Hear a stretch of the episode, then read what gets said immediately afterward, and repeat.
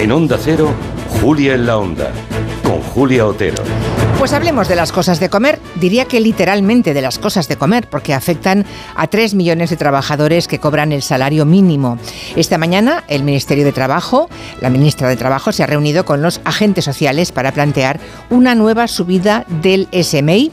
Yolanda Díaz ha propuesto una alza del 4%, es decir, pasar de 1.080 euros a los 1.123 euros al mes en 14 pagas en 2024.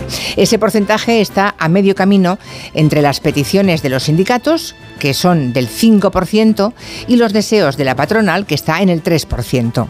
La reunión ha terminado sin acuerdo, pero al menos parece que con los buenos datos económicos y de empleo en la mano hemos superado esa etapa en la que cada vez que se proponía una subida del salario mínimo entre profesional, la COE salía a alertarnos del fin del mundo.